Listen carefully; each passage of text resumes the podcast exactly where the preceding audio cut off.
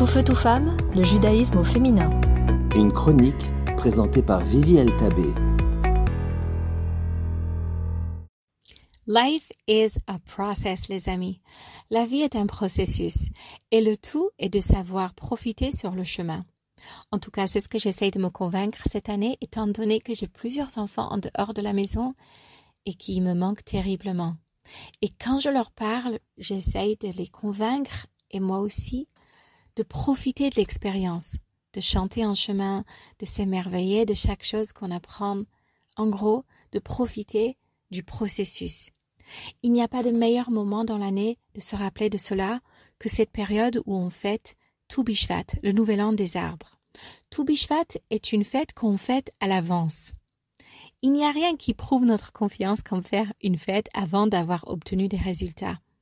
Nous sommes ici en plein cœur d'hiver avec la nature sous la neige, assis à une fête en train de se régaler de plateaux de fruits et de célébrer le nouvel an des arbres. Mais de où vient cette joie de Toubishvat? Où est ce fameux produit final, ce fruit de l'arbre? Où est le fruit juteux de la réussite, le goût sucré de la récolte? Ne cherchez aucun de ces critères, vous ne les trouverez pas aujourd'hui. Tout Bishvat, j'ai dit, est une fête qu'on fête à l'avance. On remercie à l'avance. Vivre avec une confiance que tout ira, pour le bien ou pas, mais tout ira, libère et dégage tellement d'espace mental, d'espace émotionnel pour la joie.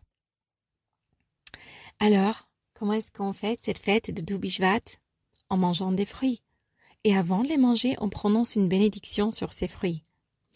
Avant de les manger, peut-être on devrait les goûter d'abord, pour voir s'ils sont bons.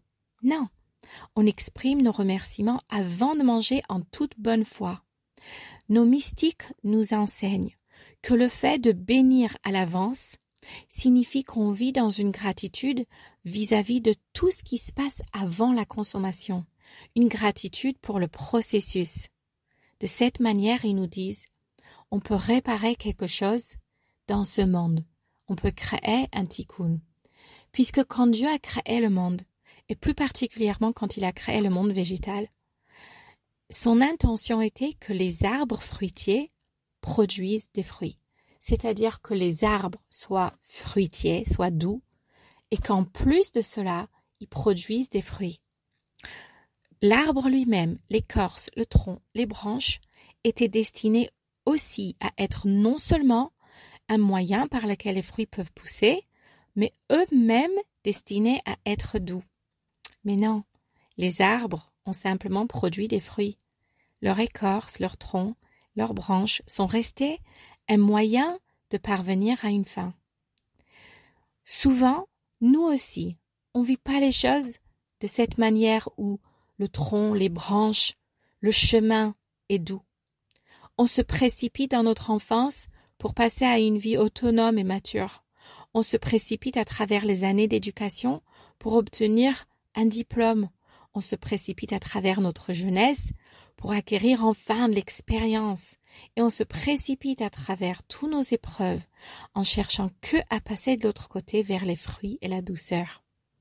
Mais Dieu a voulu que le processus soit tout aussi apprécié que le résultat, que le chemin soit aussi précieux que la destination.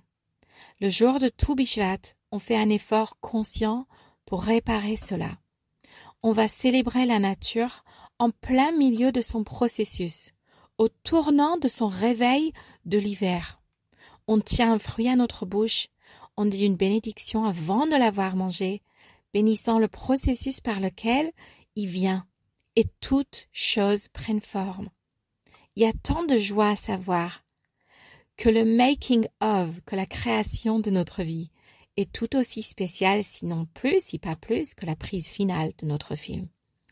Prenez donc une minute, réfléchissez à votre voyage personnel, à votre processus personnel, et trouvez une chose que vous pouvez célébrer. À vous de jouer. Tout feu, tout femme, le judaïsme au féminin.